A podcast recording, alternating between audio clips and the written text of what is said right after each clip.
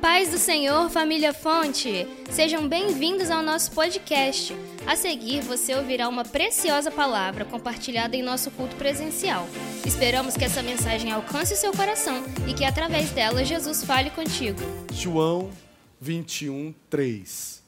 Os irmãos que encontraram, por gentileza, confirme dizendo amém. amém. Palavra do Senhor diz assim: Disse-lhes Simão Pedro vou pescar. Dizem-lhe eles: também nós vamos contigo. Foram e subiram logo para o barco, e naquela noite nada apanharam. Senhor Jesus, diante da tua majestade, diante da tua santidade, com temor e tremor, neste altar diante do Senhor, eu faço esta oração dizendo que tu és o nosso Deus e não há outro além de ti. A ti honra, a ti glória, a ti louvor. Nós te agradecemos pela tua palavra que é viva, que é poder de Deus, e suplicamos ao Senhor que o Senhor fale conosco. Tu és a razão de estarmos aqui.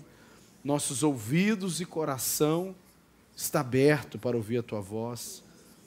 Fala conosco, edifica a nossa vida gera fé, cura, salvação. É o que nós te pedimos, no nome santo e poderoso do Senhor Jesus. Minha amada igreja diz. Amém. Por gentileza, tome o seu assento. Todas as noites, todos os cultos na presença do Senhor é especial.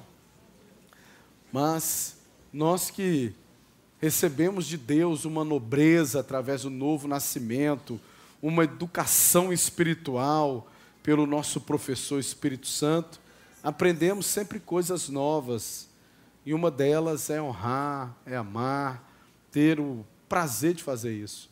E eu quero aqui, diante dessa igreja que eu tanto amo e do nosso Senhor, louvar a Deus pela vida do pastor Nelson, que tão carinhosamente chama de pastor Nelsinho, creio até que um pouco por conta do ministério, né, com jovens, com adolescentes, junto com a sua esposa. Vocês, por gentileza, poderiam ficar de pé para essa igreja aplaudir Jesus pela vida de vocês. Glória a Deus. Uma benção. Sacudiram vitória aqui essa semana toda no poder do Espírito Santo em várias escolas, deixando uma semente muito poderosa, uma marca e uma terra muito fértil que é o coração dos adolescentes e dos jovens, falando de Jesus. Eu louvo a Deus pela sua vida, que Deus te abençoe. Você tem casa aqui em Vitória, viu? Você tem casa, o nome da sua casa aqui em Vitória é fonte de vida, viu? Bênção demais. Nós louvamos a Deus pela sua vida, somos gratos por você ter atendido o nosso convite na pessoa do presbítero Rócio, que é o nosso líder dos homens é assim, né? Eu sei que você pode estar pensando, o Rócio, líder de homens, tal assim, mas a gente dá uma moral, ele está um pouquinho moderno, assim, mas é macho, viu? ele já quer dar o grito do legendário. Tem legendário aí, irmão? Cadê você? Ah, tem um monte aí no meio aí, viu? Glória a Deus, é bênção, viu? Glória a Deus, nós amamos sua vida. Muito obrigado por abençoar nossa cidade. E as portas estão abertas e já estamos trabalhando para um retorno, né? Que algumas escolas abriram as portas agora para que a gente continue esse trabalho que Deus começou a fazer através da vida de vocês, tá? Nós amamos, seja mais do que bem-vindo em nome de Jesus. Amém, Fonte. Amém. Glória a Deus. Muitos homens aqui vieram no Legacy Gerações? Vieram? Levante a sua mão, os homens que vieram no Legacy Gerações. Foi bênção? Bom demais, né, Léo? Top, benção. Eu estava celebrando um casamento. Todos os finais de semana de agosto eu celebrei casamento. Estão até mudando meu nome. Pastor Santo Antônio. Não, irmão, não faço o sinal da cruz, não, nem o São Longuinho. É só uma brincadeira. Mas nós estamos casando com força aqui mesmo. É o ano da família. Viu? Inclusive, vou começar uma campanha para você que está solteiro, entendeu? Onde o Ministério de Louvor só vai cantar um hino. Quanto tempo esperei, chegou a minha vez. E você bênção, glória a Deus. Ô irmãos, eu sempre fico tão feliz de estar aqui com vocês. Sei que cada minuto do culto é precioso e com toda reverência no altar do Senhor. Mas nós somos um povo feliz, um povo alegre. Eu amo muito a sua vida. Meu coração se alegra em ver tudo que Deus está fazendo na nossa igreja e em você. Foi uma bênção o Legacy Gerações. Certamente não aconteceu fonte.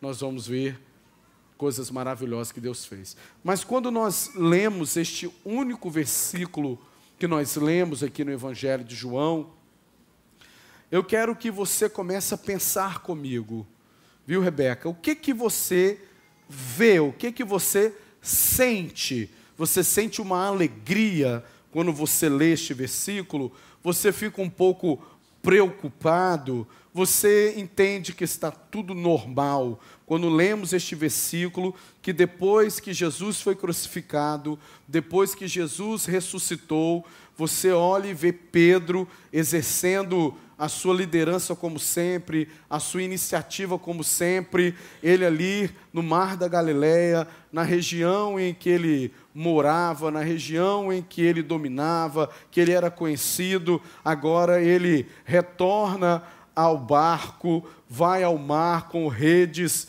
pescar. O que que você sente com este retrato?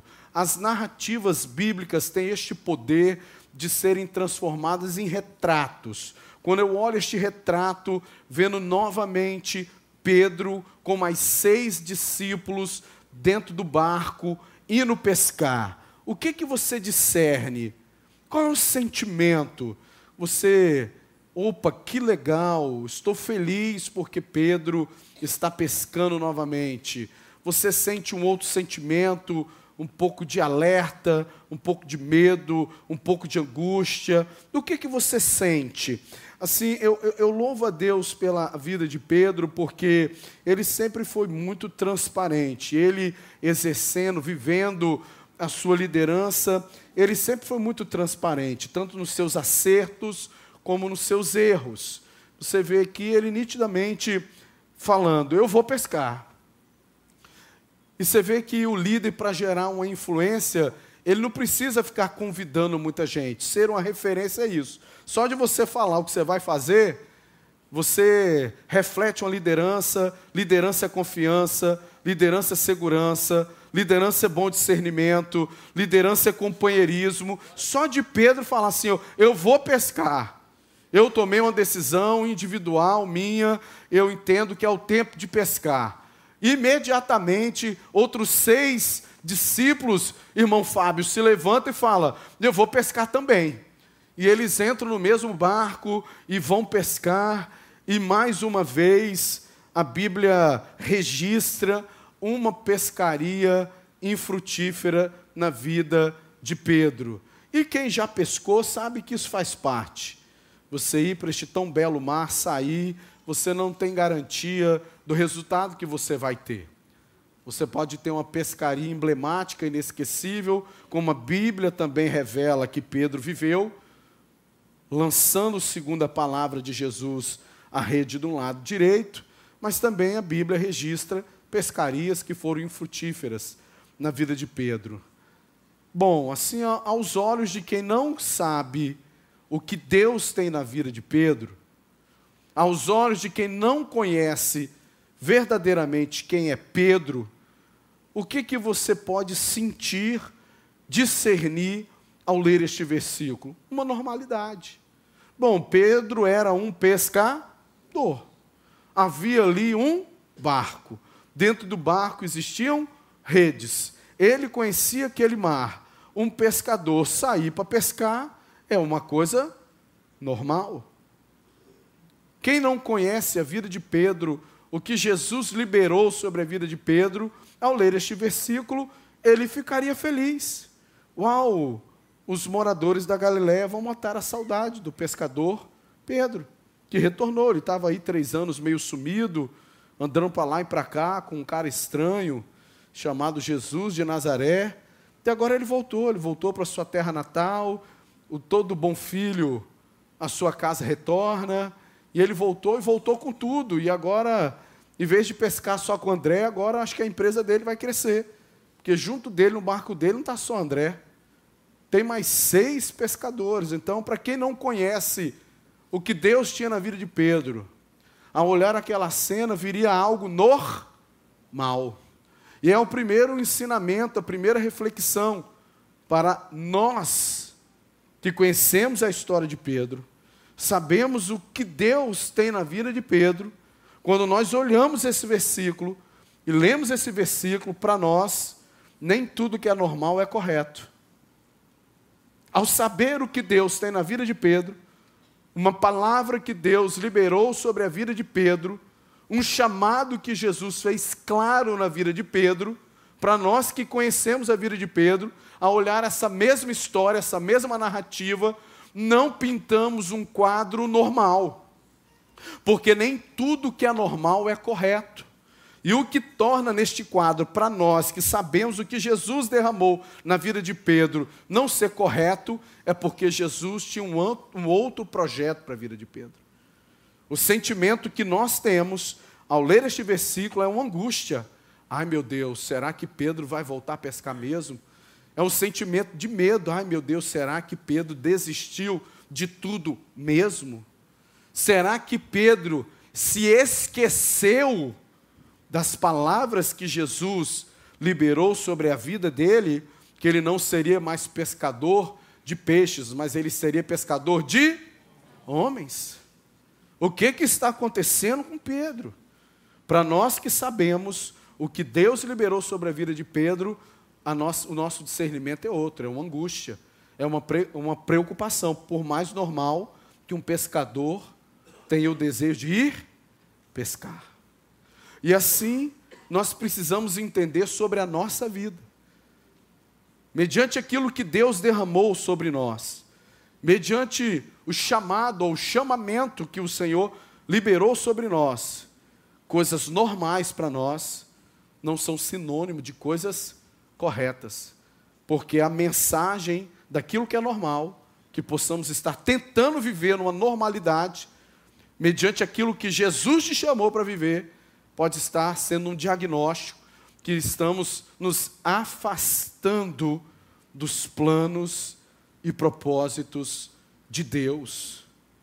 A palavra que eu poderia sintetizar o sentimento que nos revela essa atitude de Pedro em retornar a pescar com mais seis discípulos é desistência. Porque Somente quem conhece o que Jesus tem para você sabe de fato se o que você está vivendo é correto, está no centro da vontade de Deus. Não estou falando de coisas normais, porque o que ele estava fazendo aqui é uma coisa mais normal. Ir pescar, por ser pescador.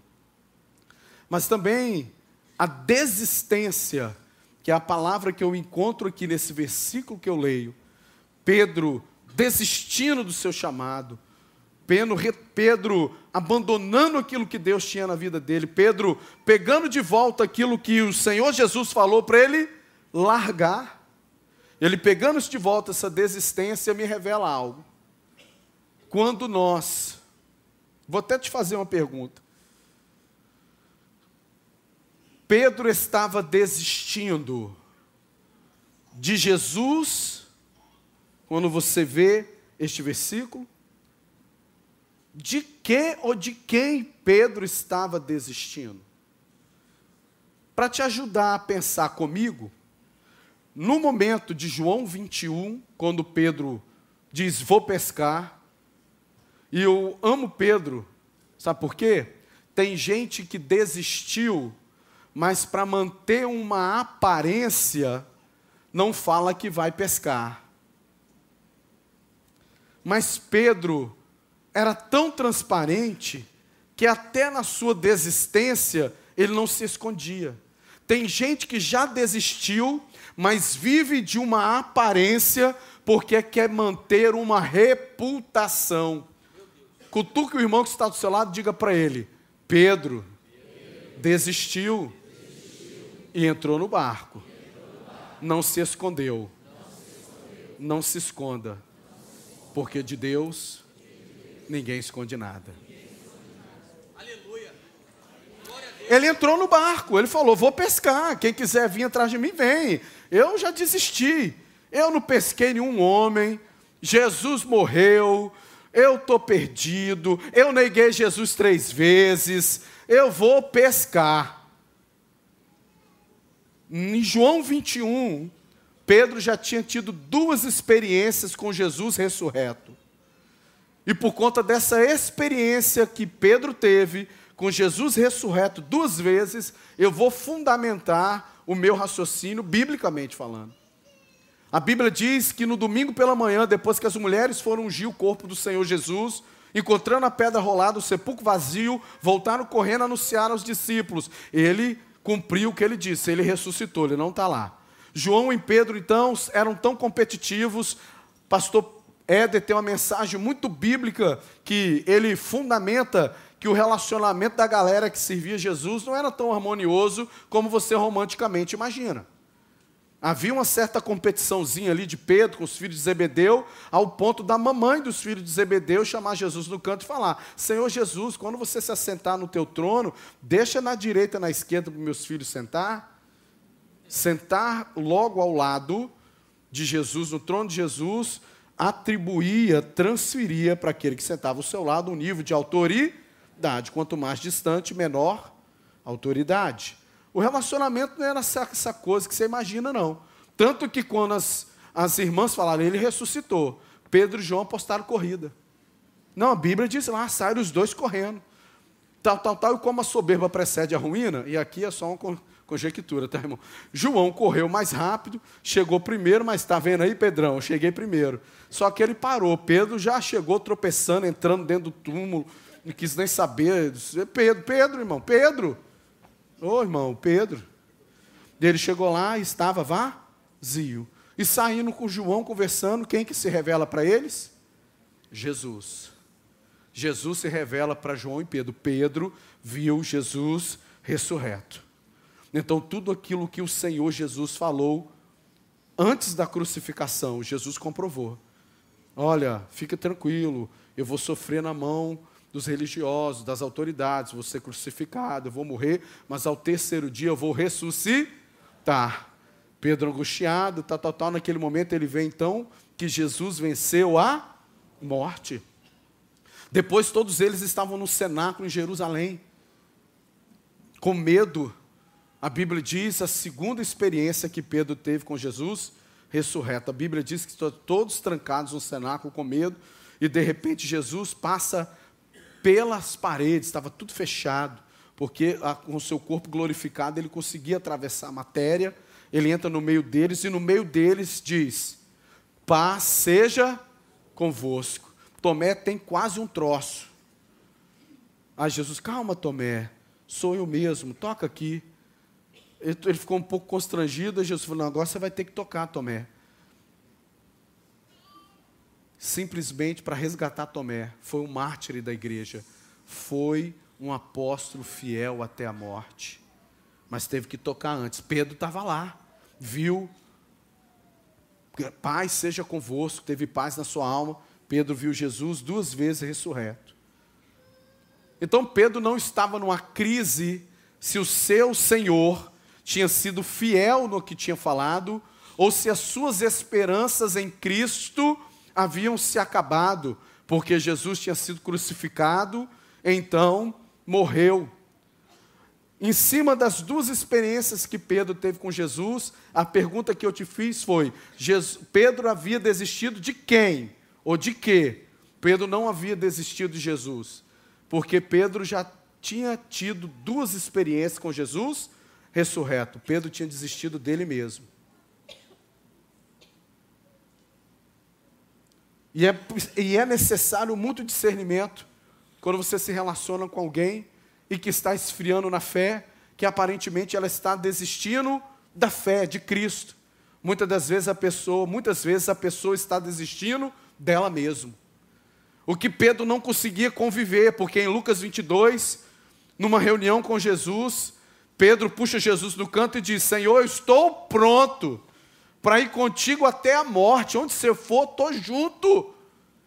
Aí Jesus olha para ele: Pedro, hoje ainda tu me negarás três vezes. O que Pedro não conseguia conviver era com Pedro. Ele estava decepcionado, decepcionado com Pedro. Então, quando eu vejo essa cena, quando nós estamos decepcionados com nós mesmos em relação ao nosso Deus, nós buscamos os barcos que deixamos para trás. Pedro estava querendo entender que ele era. Eu neguei Jesus três vezes. Eu não mereço ser um apóstolo do Senhor Jesus. Esse negócio de ser Pedro, eu ia melhor quando eu era Simão Barjonas, quando eu era um anônimo pescador da Galileia eu não estava decepcionado comigo mesmo, eu não tinha traído a confiança de Deus, eu não tinha negado Jesus três vezes, eu lançava a minha rede, de vez em quando eu pegava um peixe, quando não pegava eu lavava as redes, no outro dia voltava, porque eu sou um líder, sou persistente, mas agora eu não consigo lidar comigo mesmo. Quem eu sou? Eu sou Pedro ou Simão Barjonas? Eu sou aquele que recebeu um chamado de Deus, mas eu sou aquele pescador anônimo da Galileia. Pedro havia desistido dele. E toda vez que nós desistimos de nós mesmos, temos a tendência de buscar os barcos que deixamos no passado. Eu vou te comprovar isso com um exemplo. Quando vivemos uma crise conjugal muito grande, quando não acreditamos mais no nosso casamento, perdão, eu cuido de famílias há mais de 20 anos. E uma coisa, infelizmente, que é recorrente, que acontece quando pessoas já não acreditam mais no seu relacionamento é ir atrás de um barco que ficou na juventude. Pega esse telefone, entra na rede social, deixa eu ver o meu amor platônico da minha juventude, lá, no, lá na escola, lá no Kingdom School. Como é que está ele hoje? Sim ou não? Não vou pedir para falar quem, quem já fez isso aqui, levantar a mão, não, fica tranquilo. Deus já viu. Como é que tá minha namorada do colegial? Bicho, eu tô tão velho que nem fala mais colegial, né, irmão? É o que? Ensino o quê? Médio, não. Médio é muito precoce, né, irmão? Médio vai até que idade? Não, médio. Ah, tem uns. Ah, ah, tem nego acelerado aqui. Então, como é que tá meu amor platônico do ensino médio? Nossa, divorciou também. É um barco que você já abandonou, era furado, deu certo, deu problema.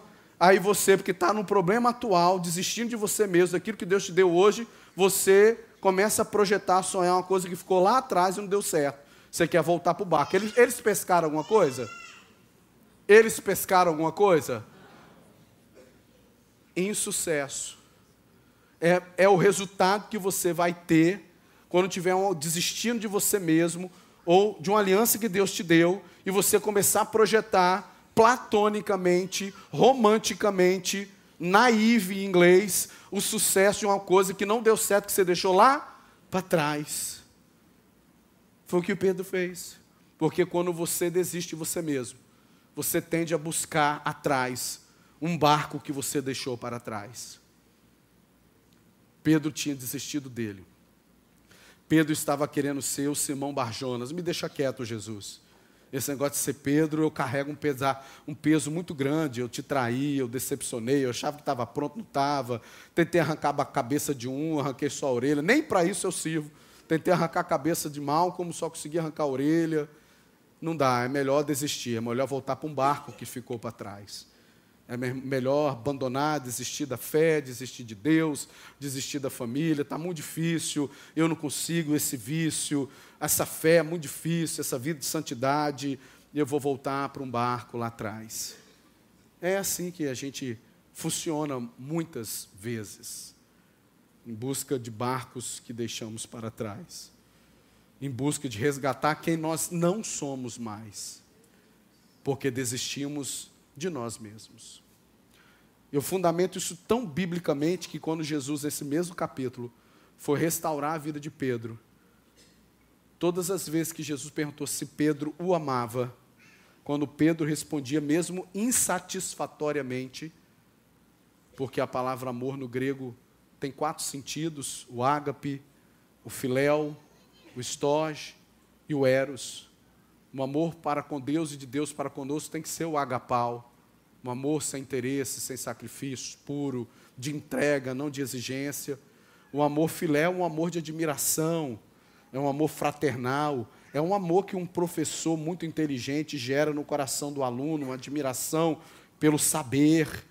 É um amor que muitas das vezes não deveria ser, porque nós temos que fundamentar o nosso relacionamento no amor agapau, mas uma admiração que alguém tem por um pastor, por um mestre na igreja, aquele amor fraterno entre irmãos. Tem um amor estorge, que é o amor que você me ama, mas ama muito mais o seu filho, a sua esposa do que me ama. É um amor familiar, estorge, e um amor eros, que é o apetite e o desejo sexual que você deve ter pelo seu cônjuge. Então Jesus perguntava para Pedro: Pedro, tu me amas? Pedro, você me ágape? Pedro respondia: Senhor, eu te filéu. Apacenta as minhas ovelhas. Mesmo com uma resposta insatisfatória, Jesus estava restaurando o ministério de Pedro. Quando Pedro respondia que insatisfatoriamente amava Jesus, num amor no nível inferior do que a pergunta que Jesus fazia, Jesus, mesmo não satisfeito com o amor que Pedro tinha com ele, Jesus estava curando aquele que tinha desistido de si mesmo. Apacenta as minhas ovelhas, dava um destino para a sua vida, avivava, ativava o ministério, o chamado que Deus tinha liberado para ele. É tão interessante esse discurso, Pedro, você me ágape, Senhor, te filéu, apacenta minhas ovelhas. Pedro, você me ágape, Senhor, te filéu, cuida dos meus cordeiros. Ô Pedro, você só me filéu mesmo, irmão? A única coisa que você tem por mim é esse filéu. Aí Pedro, é só filéu mesmo, Senhor, e é isso mesmo e é o que eu tenho para dar. Pedro novamente sendo transparente. Então Jesus estava restaurando, trazendo Pedro de volta para ele mesmo. Porque ele havia desistido. E nós pregamos e cremos no Evangelho sempre do avanço. Em um certo momento, Jesus disse: Se alguém te obrigar a dar uma milha, ande com ele. É, um, é, é o Evangelho de superar limites, de perseverar. Se alguém bater na tua face, dê a outra. Se alguém roubar a tua capa, dê a ele também a tua túnica. É o, é o evangelho que excede, é o evangelho que insiste, é o evangelho da resiliência, é o evangelho da perseverança. Mas eu vim pregar aqui para você também que é o evangelho da desistência. É, você precisa aprender a desistir. Quando Jesus traz um evangelho tão radical para nós, se alguém quiser vir após mim, negue-se a si mesmo, toma a sua cruz e siga-me. Ah, tem horas que esse evangelho fica muito pesado. Esse negócio de sempre vir após de Jesus, quando a vida vai ser a gente? Quando que a gente vai poder andar na frente? É sempre após Jesus, se alguém quiser vir, após mim.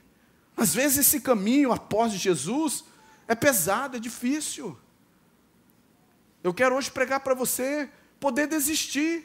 Desista de andar após Jesus. Tome o estrelato, tome a liderança. Desista, ande na frente. Ande na frente, não desista de você mesmo, desista de andar atrás de Jesus.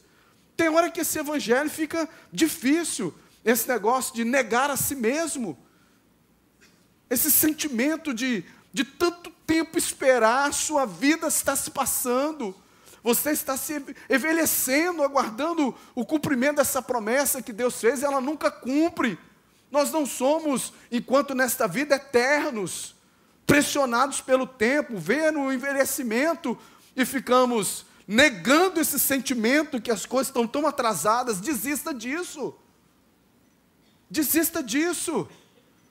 Não fique preso esperando tanto tempo essa restauração, essa bênção, essa promessa chegar. O Evangelho também fala de desistência.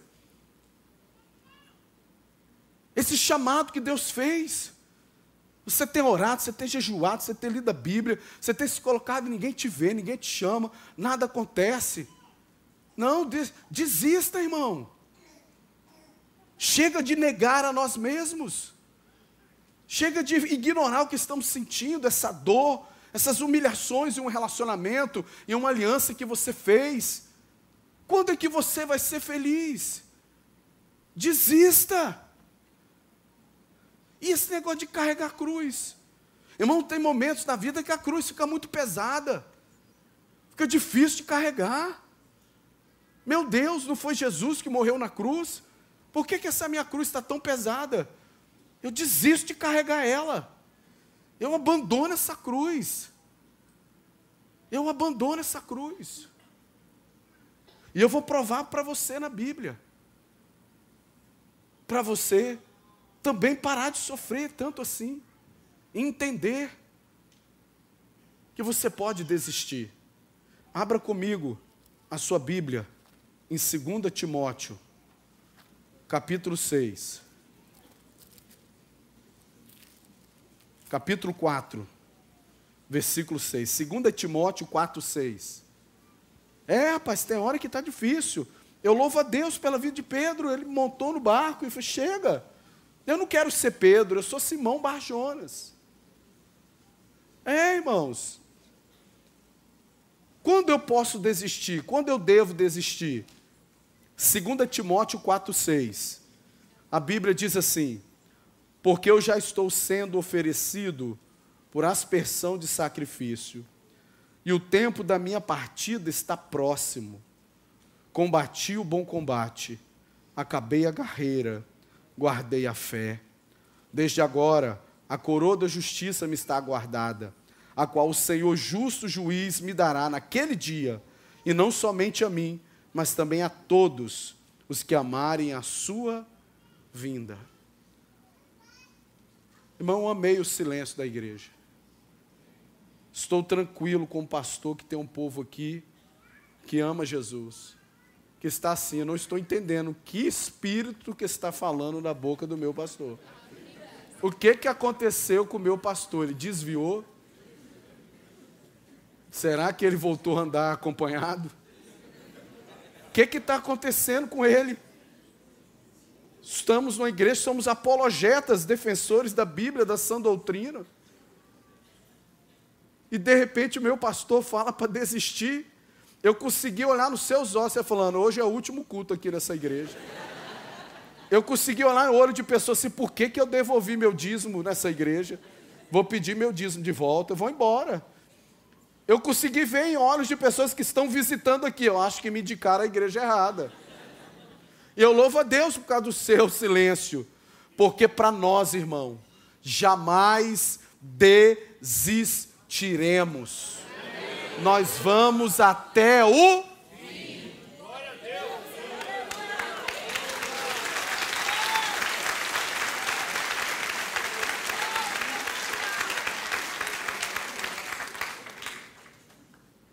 É. Desistir jamais. Não, não importa quanto tempo, se estamos sendo provados no tempo esperaremos o tempo de Deus, porque a Bíblia diz que ao seu tempo ele nos exaltará. Se estamos passando por processos dolorosos, eles nos forja, nos torna mais forte. O poder de Deus em nós se aperfeiçoa nas nossas fraquezas. A nossa fé ela cresce quando não abrimos mão, porque o justo viverá da fé. Nós não somos guiados por vistas o nosso cansaço, a nossa ansiedade, nós lançamos debaixo da potente mão de Deus, que ao seu tempo nos exaltará. Não, nós não desistiremos jamais, nós iremos até o fim e poderemos, como Paulo disse neste versículo, porque eu já estou sendo oferecido por aspersão de sacrifício.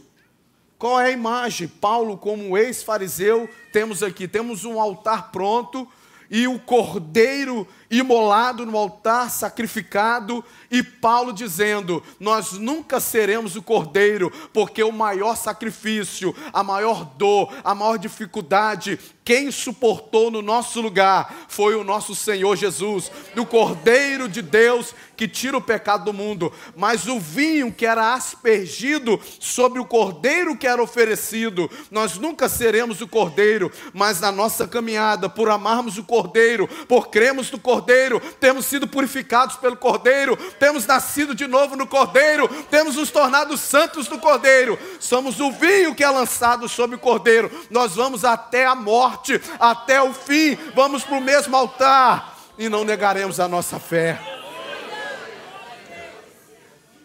É, jamais desistiremos do chamado que Deus fez, o chamamento de Deus sobre nós.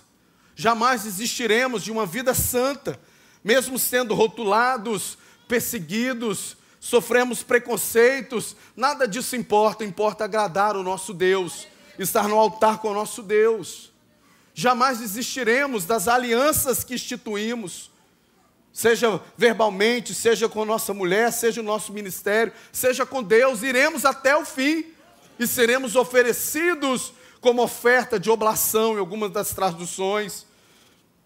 Não desistiremos, irmãos, por mais doloroso que seja, porque cremos em um Deus que nos dá a vitória. Paulo disse em 1 Coríntios 15: E isto que é corruptível, quando se revestir de incorruptibilidade, isto que é mortal, quando se revestir de imortalidade, se cumprirá a escritura que diz que a morte foi vencida, e a morte é conhecida pelo pecado, a lei do pecado, mas Cristo mas graças a Deus que nos dá a vitória em Cristo Jesus. Nós vamos até o o fim. Nós não desistiremos de um filho da nossa geração, por mais rótulos que coloque, por mais desafiadores que ela seja, nós não iremos desistir. Desistir jamais. Por mais frustrado que estejamos conosco, mas Deus é que nos dá a vitória. Paulo continuou dizendo: combati o bom combate. Pastor, estou cansado. Estava até alegre, como o senhor começou a pregar aí. Eu já estava ao ponto de marcar o atendimento pastoral. Graças a Deus, pastor, vou poder desistir. Aí você mudou tudo, pastor. Não. Combati o bom combate. Existe uma batalha, irmãos. Existe uma guerra. Existem vários tipos de combate. Toda pessoa estratégica, focada naquilo que Deus chamou ela, escolhe os combates que ela vai lutar. Porque existem os maus combates. E para mim, um mau combate é todo mundo sai perdendo. Não é um bom combate. Eu vou entrar num combate que eu vou perder, no sentido de ser uma luta que não é lícita, onde não vai ter salvação, não vai ter restauração vai ter só sangue voando para tudo quanto é lado, ofensas, dores, traumas, perdas. Isso não é o meu combate. Paulo disse: Eu combati o bom combate. Paulo escolhia as guerras que ele lutava. E toda pessoa estratégica, cheia de Deus, ela sabe a guerra que ela luta. Tem momentos em que você, na sua sabedoria, mesmo sendo um soldado corajoso, cheio de Deus, revestido da armadura de Deus, você tem que saber, esse não é, essa luta não é minha. Eu podia aqui pegar alguns textos de reis, em que reis acabaram tendo alguns prejuízos, porque foram lutar guerras que não eram deles. Combati o bom combate. Eu vejo gente terceirizando, transferindo, abandonando o campo de batalha no combate que era dele, e que era o bom combate, lutar pela sua vida espiritual, pela sua fé, combater o bom combate da santidade no mundo perdido. Ei, você jovem, levantar mesmo na escola, na universidade, onde for, sou de Deus mesmo, sou visto, sou crente pentecostal, falo em língua estranha, sapateio com varão, dou tapa na cara de onça prenha, expulso demônio na tarde da bênção. Sou eu mesmo, eu combato o bom combate. Você, meu irmão, que é empresário, que na roda de escarnecedores, de pressão de fechar negócios, abre a mão e fala: Esse negócio não é para mim, mas o lucro é maravilhoso, mas não é para mim. Eu sou um soldado de Cristo, eu só combato o bom combate, estou fora. Você, minha irmã, na roda das fofoqueiras, das irmãs a Gazeta, Caras, Fuxico, que acaba entrando em vento porque entra em combate que não é seu. De repente você está arrastado em conversa que você foi envolvida e seu nome está rodando porque você entrou num combate que não era seu, mas o bom combate do seu casamento, o bom combate da educação dos seus filhos, o bom combate do culto doméstico, o bom combate da célula na sua casa, o bom combate de servir a Deus, ah, esse eu quero servir. Paulo disse: Eu combati o bom combate. O bom combate, ele sempre nos anima com o resultado. Eu sou um pastor extremamente pragmático mas não no pragmatismo humano em que os fins justificam os meios. Não, para crente tudo é importante, o início, o meio e os fins. Mas eu não gosto de combater nada que não vai dar fruto. Jesus é muito focado nisso, Jesus também foi muito pragmático. A árvore se conhece pelos seus frutos. Tudo girava em torno de frutificar.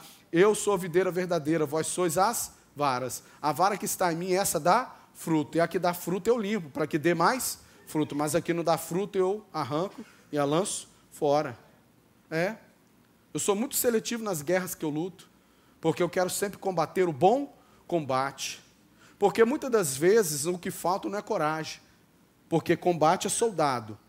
Quando Paulo falou que ele estava sendo oferecido como oferta de libação, libação em algumas traduções, sendo derramado em outras traduções, está na figura o adorador, aquele que tem um coração sensível, quebrantado, que sempre ama adorar e sacrificar por Deus. O que Paulo está falando de pessoas que não desistem no meio do caminho, agora é a figura de um guerreiro. E o, o guerreiro precisa ter coragem. Só que o problema, com muita coragem pouca visão, é você lutar o mau combate. Então, às vezes, o problema em você não é a coragem de lutar. Você até gosta de uma briga, você é aquele tipo de pessoa que precisa sempre estar num drama, quando está tudo tranquilo, está tudo maravilhoso, você não está satisfeito. Você tem que arrumar uma guerra. O problema não é coragem, o problema é estratégia.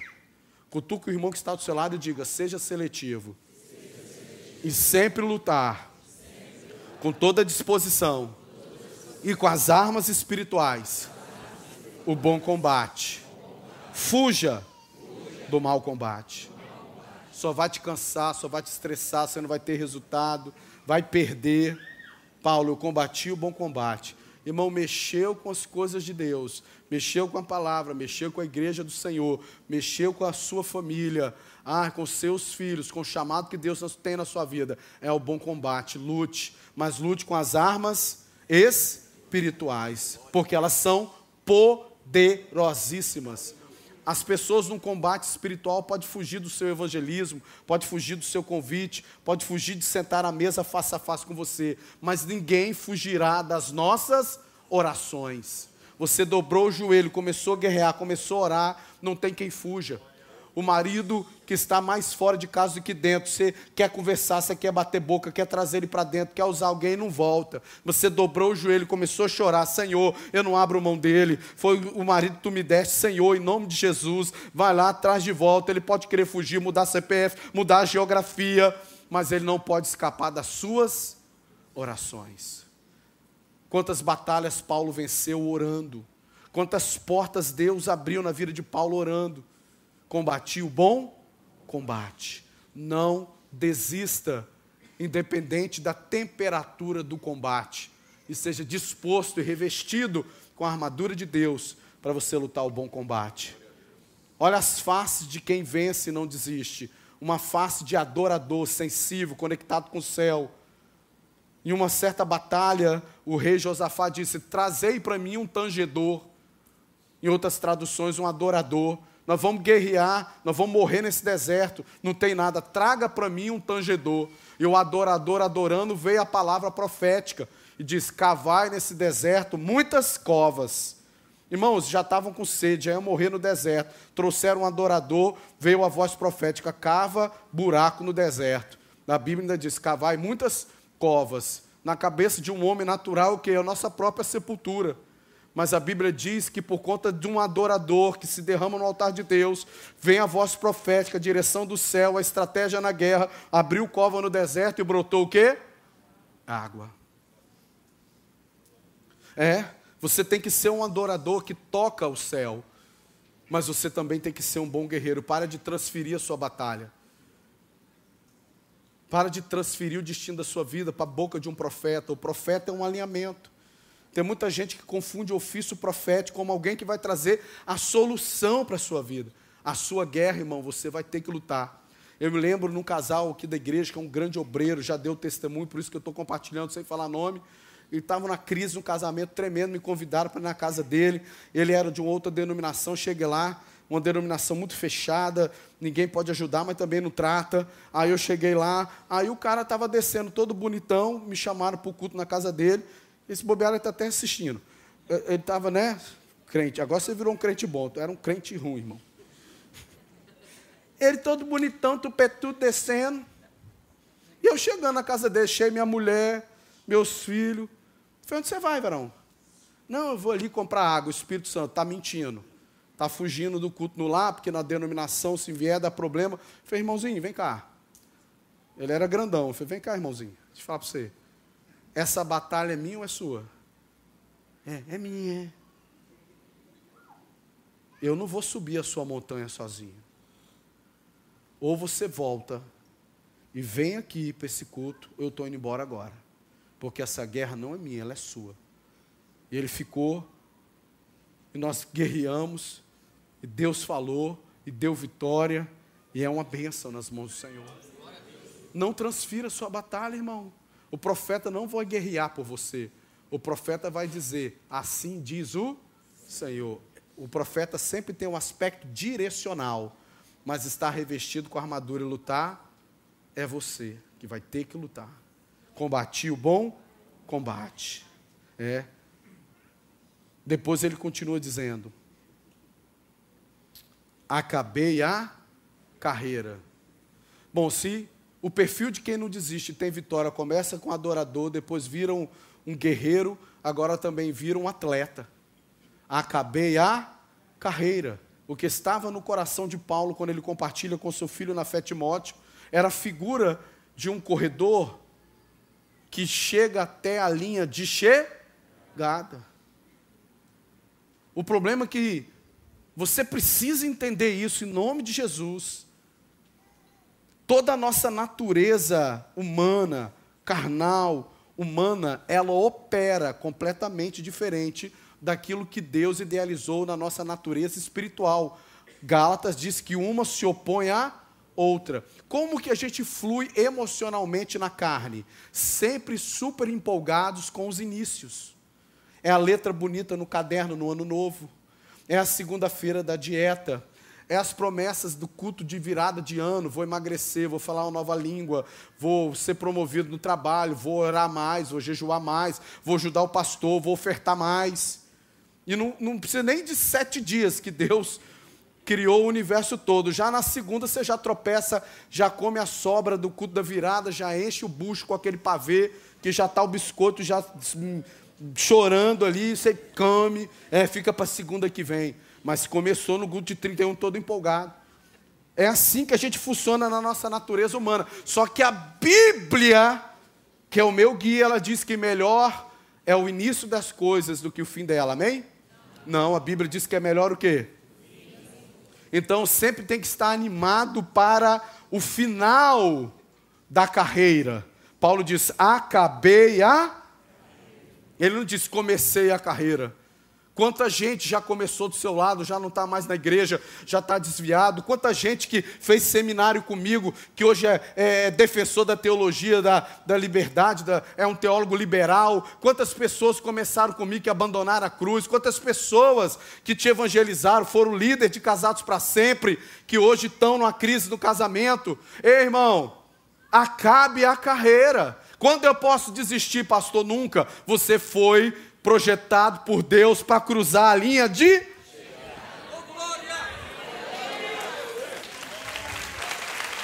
Não, você não foi chamado para parar no, no começo, já morto nas calças, ou parar no meio do caminho, cansado. Meu Deus, ali eu já estou até pensando no 7 de setembro, ali nessa montanha, que esses.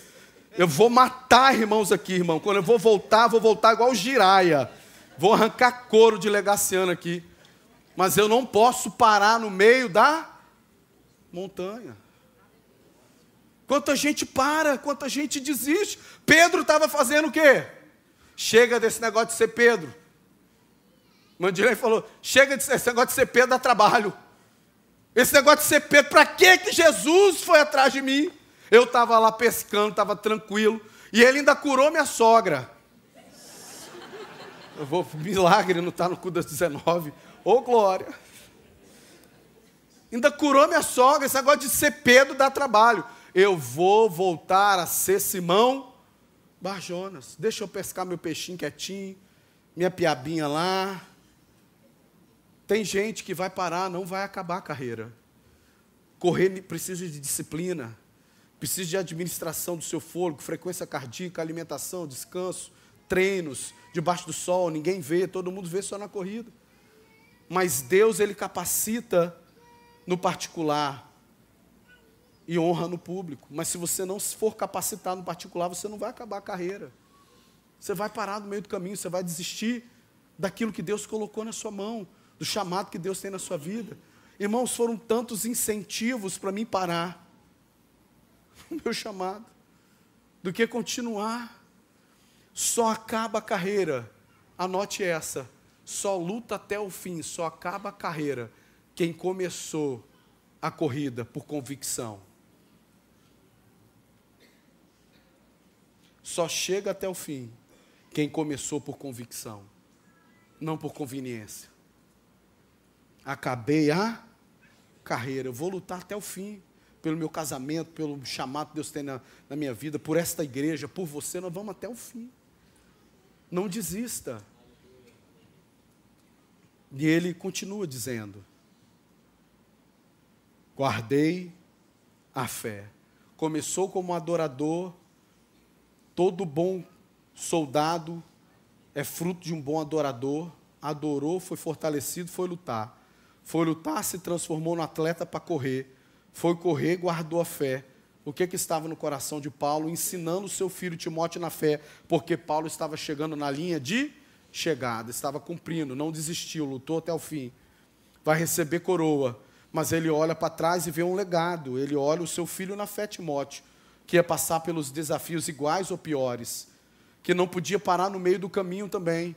Então ele libera esta palavra sobre Timóteo. E agora ele fala: guardei a fé. Começou com adorador, virou soldado combatente, depois virou um atleta corredor e agora ele se torna um mordomo fiel.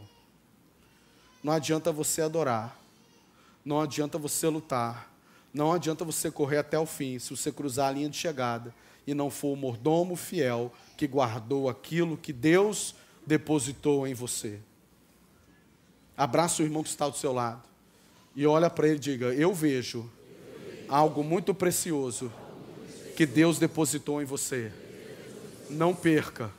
Estou falando do Espírito Santo de Deus.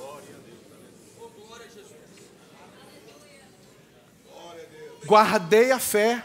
Sabe o que é isso, irmão? Isso é tão poderoso. Guardar é, é, é, conservar, é administrar certinho. Tem muita gente que começa a caminhada cristã bem, com o primeiro amor, quebrantado, querendo viver santidade, querendo servir o Senhor com integridade, e as coisas vão acontecendo, as lutas vão vindo, os relacionamentos vão ampliando, as bênçãos de Deus vão chegando, que é o maior desafiador, porque quando a gente está na prova, a gente é um povo doido, a gente abre igreja, a gente jejua, a gente ora, a gente enche a paciência do pastor, pastor bota mais culto, pastor não acaba o culto, não, eu quero a vigília, estamos na prova. Mas quando chega a bênção,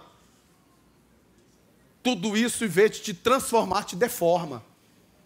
Você vai mudando. No meio do caminho você vai mudando. As bênçãos vão chegando, Deus vai alinhando a família, vai alinhando a fé, vai te prosperando. Aí você começa a negociar, já começa a orar menos, não está guardando a fé já começa a jejuar menos, já começa a olhar mais para o homem do que para Deus, já começa a armar programas que te furtam da comunhão. E esse é um processo déjà vu, é padrão. Porque você está deixando de ser um mordomo fiel.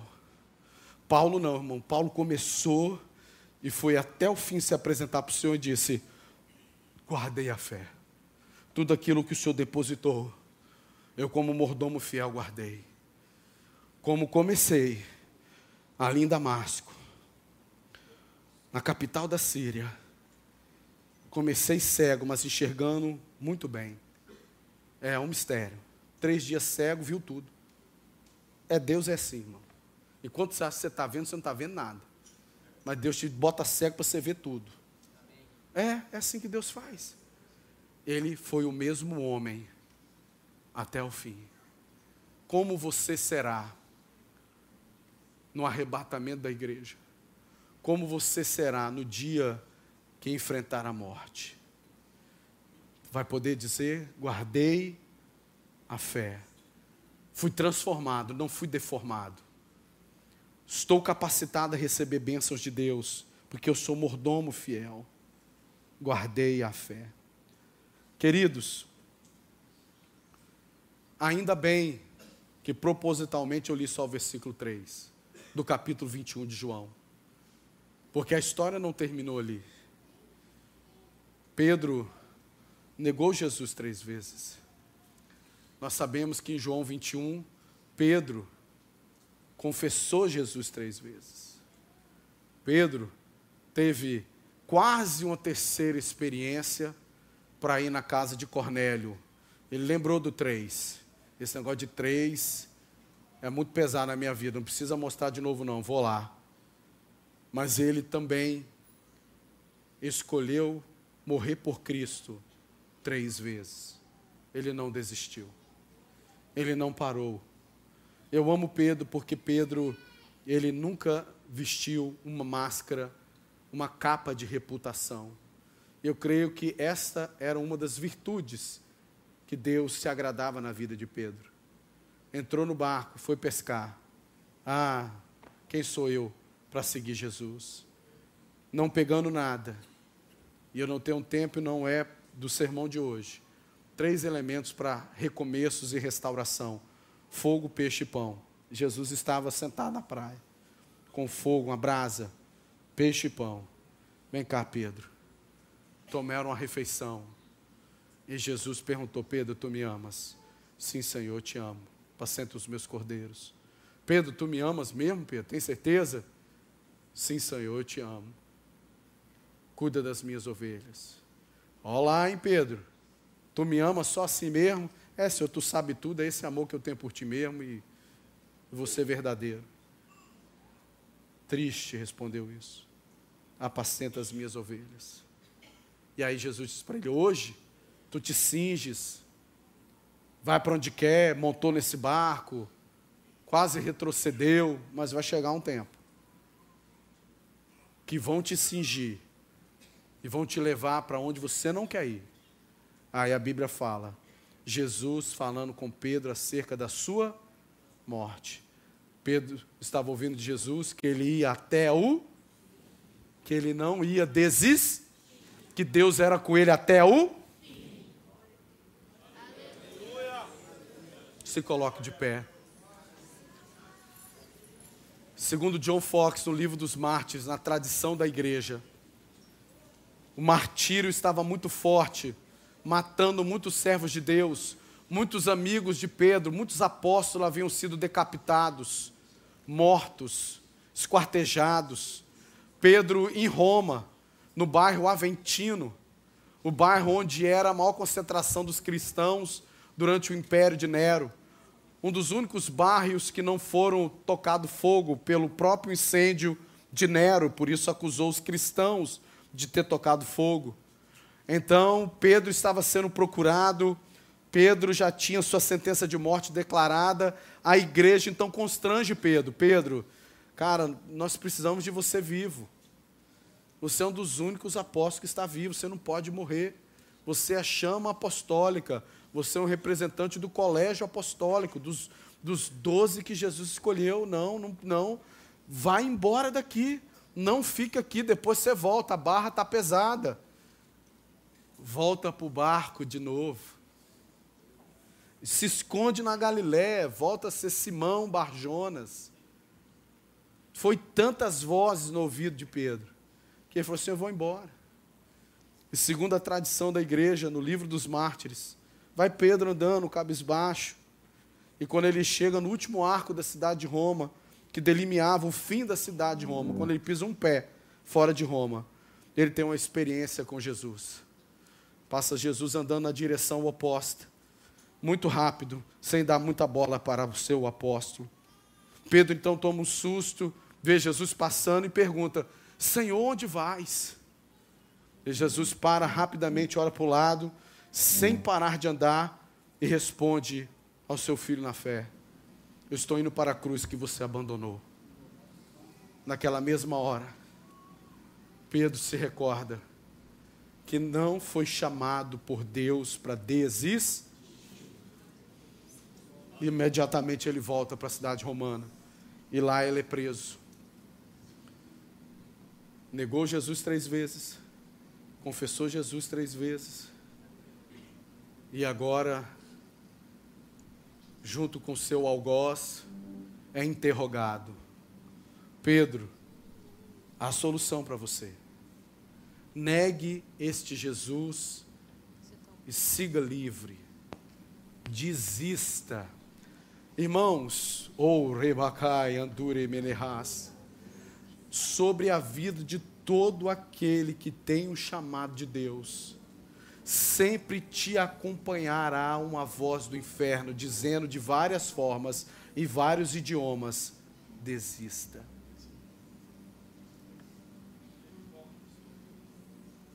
Vamos resolver o seu problema, Pedro. Negue o seu Deus, negue a Jesus e siga livre. Volte a ser Simão Barjonas. Volte a Galiléia, o barco te espera. O barco da desistência está sempre ancorado, esperando aqueles que olham para trás. Pedro responde: Como posso eu negar esse Jesus que tem sido tão bom comigo? O algoz repete: Pedro, resolva o seu problema, negue este Jesus e siga livre. Eu não consigo. Como posso eu negar este Jesus que nunca desistiu de mim? que trouxe brasa, pão e peixe, quando eu quase desisti, e me ativou, me direcionou. Como posso eu negar esse Jesus que é tão bom para mim? E pela terceira vez, foi indagado. Pedro, negue o seu Deus adore César e siga a sua vida, como posso eu, pela terceira vez, confirmou a sua fé, como posso eu negar este Cristo, que é tão maravilhoso para mim? Então você vai morrer crucificado, e a todo aquele condenado à pena de morte, existe a tradição de ter um último desejo, qual é o seu desejo, Pedro? Eu não sou digno de morrer igual o meu Senhor. Me crucifica de cabeça para baixo. Confessou mais uma vez o Senhor três vezes. Mas não desistiu do chamado de Deus na sua vida.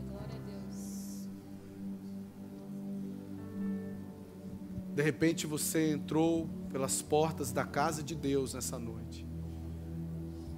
Muito cansado porque está sendo provado no tempo. Com as suas forças exauridas, porque você tem escutado tanto e tem vivido essa realidade. Você hoje as pessoas te veem em uma metáfora, um símbolo, coluna da sua casa. Você é a coluna da sua casa. Sua casa está de pé, seu casamento está de pé, seus filhos vão na igreja. A questão das finanças na sua casa, espiritualidade na sua casa, só existe porque você é coluna. E você já não aguenta mais, suas forças estão exauridas de ser coluna sozinho. E você saiu de casa pensando: hoje desaba tudo, porque quem precisa de uma coluna hoje sou eu. Eu preciso de uma resposta de Deus hoje. Senão eu não aguento mais, eu vou desistir. Você já viu que existe um barco para você ancorado. Existe uma imagem bonita de um, bar, de um, de um mar para você navegar bem distante dos problemas que você tem vivido, mas também distante daquilo que Deus te prometeu. E Deus te ama tanto, Jesus te ama tanto, que te trouxe aqui nessa noite para dizer: de você eu não abro mão. Você não foi feito para desistir. Você não foi feito para abandonar. Porque eu te amo. Eu te escolhi. E eu te pergunto nessa noite: se tem alguém aqui hoje que precisa retornar para a presença do Senhor Jesus, levante sua mão agora, porque eu quero orar por você. Eu quero, pastor, eu não, eu quero voltar. Eu desisti, foi difícil, mas assim como o Senhor chamou de novo Pedro, Jesus está me chamando. Se tem alguém aqui nessa noite que precisa retornar para a presença do Senhor, levante a sua mão bem alto para orar por você. Se tem alguém aqui nessa noite que quer entregar a sua vida ao seu Jesus, que entendeu nesta mensagem que sozinho a gente só enxerga uma um caminho, desistir. E você entendeu que com Jesus hoje ele te ama e não desiste de você. E você quer entregar a sua vida ao Senhor Jesus. Levante a sua mão bem alto que eu quero orar por você. Se tiver alguém aqui nessa noite, levante a sua mão. Obrigada por ficar conosco até aqui. Compartilhe esse podcast para que assim mais pessoas sejam alcançadas pelo amor de Jesus. Não deixe de nos acompanhar pelas redes sociais através dos links abaixo. Até a próxima!